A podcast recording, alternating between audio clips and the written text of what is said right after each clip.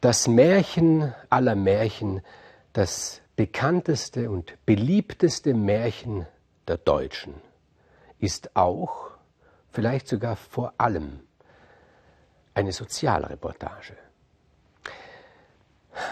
Eine Sozialreportage, wie die Leute im 19. Jahrhundert sie sehr gut auf sich und auf die Zustände in Deutschland anwenden konnten. Es war einmal, heißt es, eine Familie, ein Mann und eine Frau und zwei Kinder, ein Mädchen, das ist Gretel, und ein Bub, das war der Hänsel.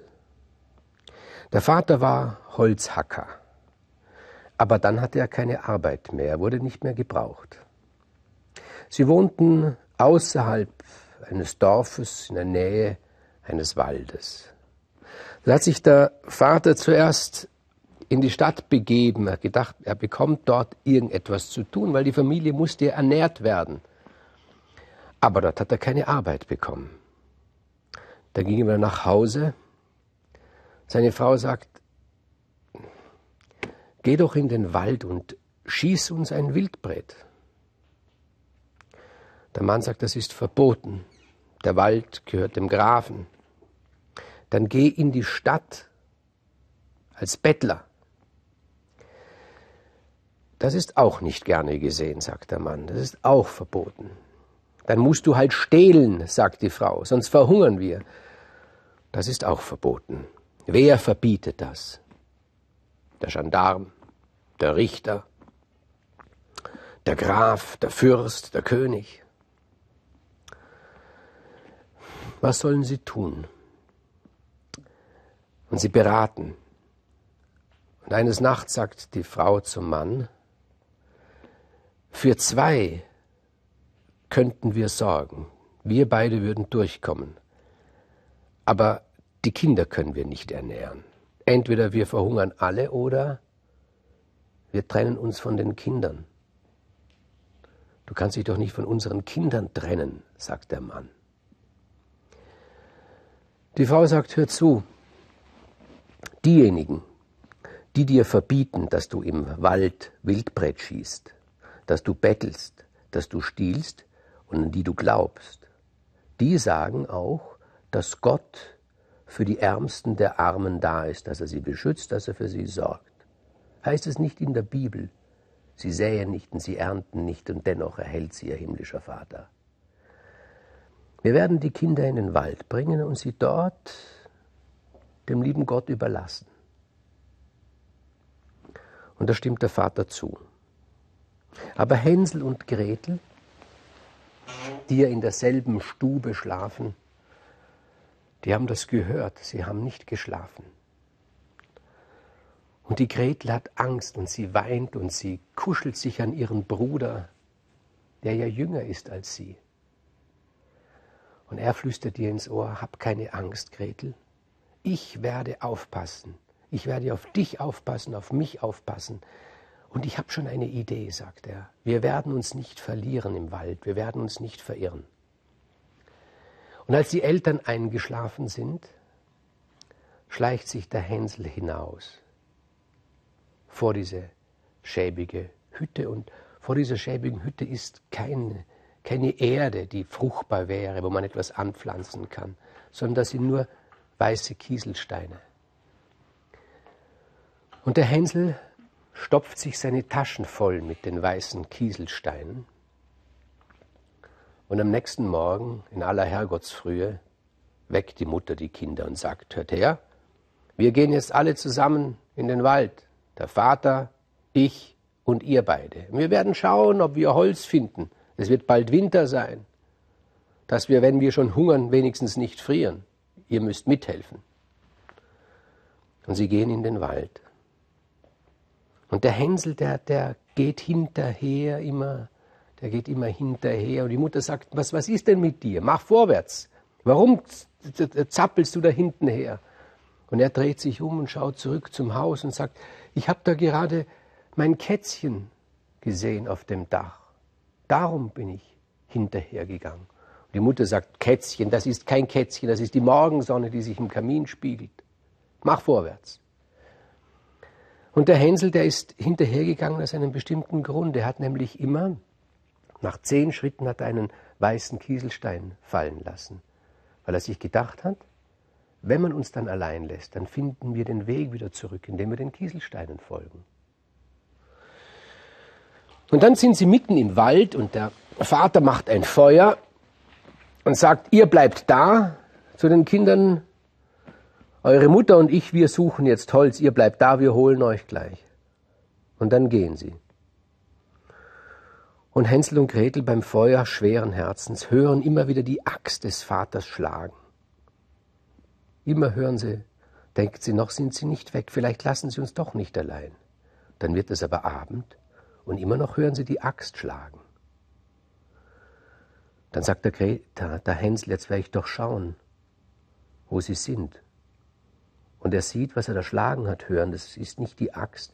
Der Vater hat, um die Kinder irre zu führen, einen Ast am Baum aufgehängt. Und der Wind schlägt den Ast gegen den Stamm und es klingt so, als ob er mit dem Beil hackt. Er hat seine eigenen Kinder irregeführt. Und die Gretel weint und sagt, wilde Tiere werden uns fressen. Und der Hänsel hält die Gretel fest und sagt, obwohl er der Jüngere ist, vertrau mir, hab keine Angst, ich bin bei dir, ich werde für dich sorgen. Und dann nimmt er sie an der Hand und er folgt den Steinen, den weißen, den Kieselsteinen. Und die Kieselsteine führen die beiden Kinder wieder nach Hause. Und der Vater erschrickt, erstaunt, aber er freut sich auch und die Mutter auch. Wilhelm Grimm schreibt, sie tut so, als ob. Ich sage mal, sie freut sich.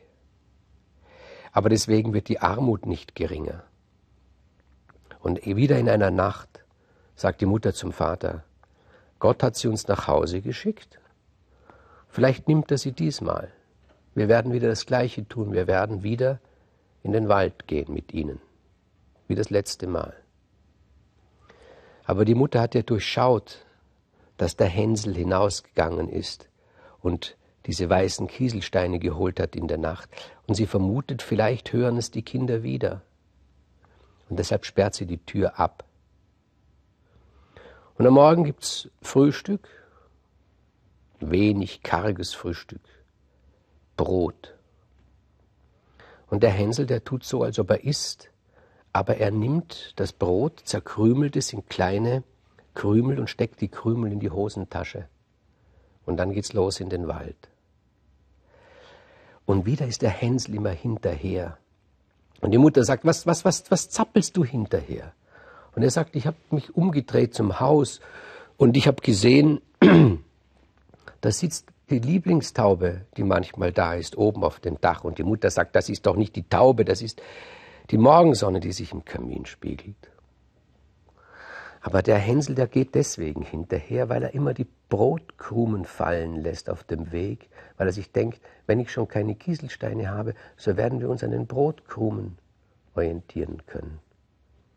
Und dann sind sie wieder im Wald, Vater macht wieder ein Feuer und sagt, ich gehe Holz hacken und sie hören den Schlag der Axt. Aber diesmal glauben sie nicht mehr, dass es der Vater ist. Und sie warten, bis es Abend wird. Und die Gretel beginnt zu weinen und der Hänsel, er würde am liebsten auch gern weinen. Natürlich würde er gern weinen. Er ist ein kleiner Bub. Und er ist jünger als die Gretel. Aber er ist tapfer und sagt, ich werde auf dich aufpassen, es wird nichts passieren. Und er will den Weg zurückgehen, aber er findet die Brotkrumen nicht, denn die tausend Vögel, die in dem Wald wohnen, haben die Brotkrumen aufgepickt. Und so verirren sich die Kinder. Sie finden nicht nach Hause. Sie gehen weiter, kommen immer tiefer in den Wald hinein, immer tiefer in diesen schrecklichen Wald hinein. Und sie fürchten sich. Und sie haben großen Hunger, großen, großen Hunger und sind erschöpft. Und da plötzlich kommen sie zu einer Lichtung und dort steht ein Häuschen. Und es ist wie ein Wunder.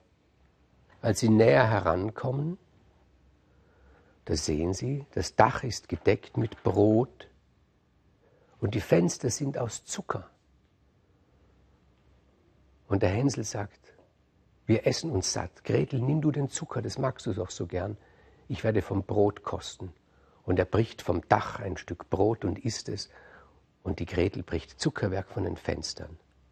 Und da ist es so, als ob es das Haus spricht. Eine Stimme von innern sagt, Knusper, Knusper, Knäuschen, wer knuspert an meinem Häuschen?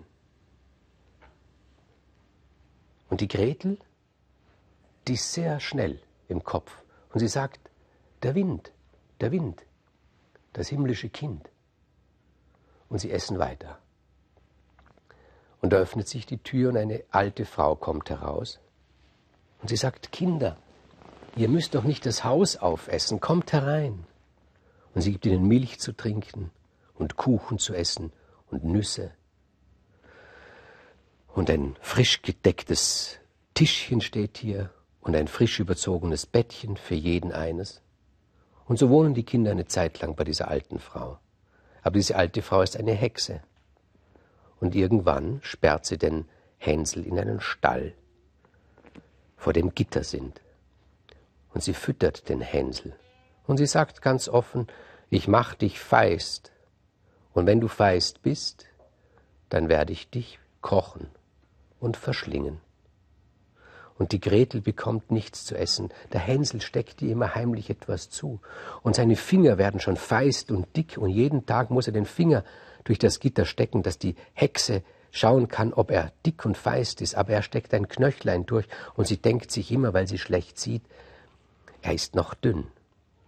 Aber eines Tages sagt sie, jetzt reicht's. Jetzt werde ich dich fressen, ob du dünn bist oder dick. Und sie schickt die Gretel aus, Wasser zu holen, damit sie den Hänsel kochen kann. Und sie sagt, ich will auch Brot backen, damit ich Brot dazu essen kann. Und dann, als das Wasser kocht, sagt sie zur Gretel, schau nach, schau nach im Ofen, ob das Brot fertig ist. Und sie öffnet die Ofentür. Und die Gretel sagt, ich kann das Brot nicht sehen. Und die Hexe sagt, dann schau tiefer nach, weil sie möchte die Gretel hineinschieben. Auch die Gretel möchte sie braten, backen und aufessen. Aber die Gretel ergreift die Gelegenheit mit ihrer letzten Kraft gibt sie der Hexe einen Stoß und die Hexe fällt in den Ofen und sie sperrt ab und die Hexe schreit. Und die Hexe verbrennt. Und die Gretel befreit ihren Bruder und sie fallen sich in die Arme und sie machen sich auf den Weg, ob sie zurückfinden. Sie kommen zu einem Teich.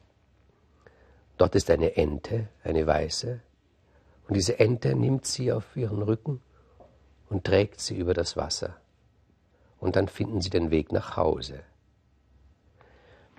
Viele Fragen sind offen. Die Grimms machen sich's ein bisschen leicht. Sie haben die Hauptschuld der Mutter gegeben. Nun räumen sie die Mutter beiseite. Das heißt, die Mutter ist inzwischen gestorben, nur noch der Vater ist da. Und der Vater nimmt die Kinder auf. Viele Fragen sind offen. Das schlechte Gewissen des Vaters, kann er den Kindern in die Augen sehen? Und zweitens, ist die Not geringer geworden in der Zwischenzeit. Ein Märchen, das so viel interpretiert wurde wie wohl kein anderes. Deshalb können Sie getrost eine ganz eigene Interpretation hinzufügen, ob es die Wahrheit ist oder nicht. Was spielt es für eine Rolle bei so einem schönen Märchen?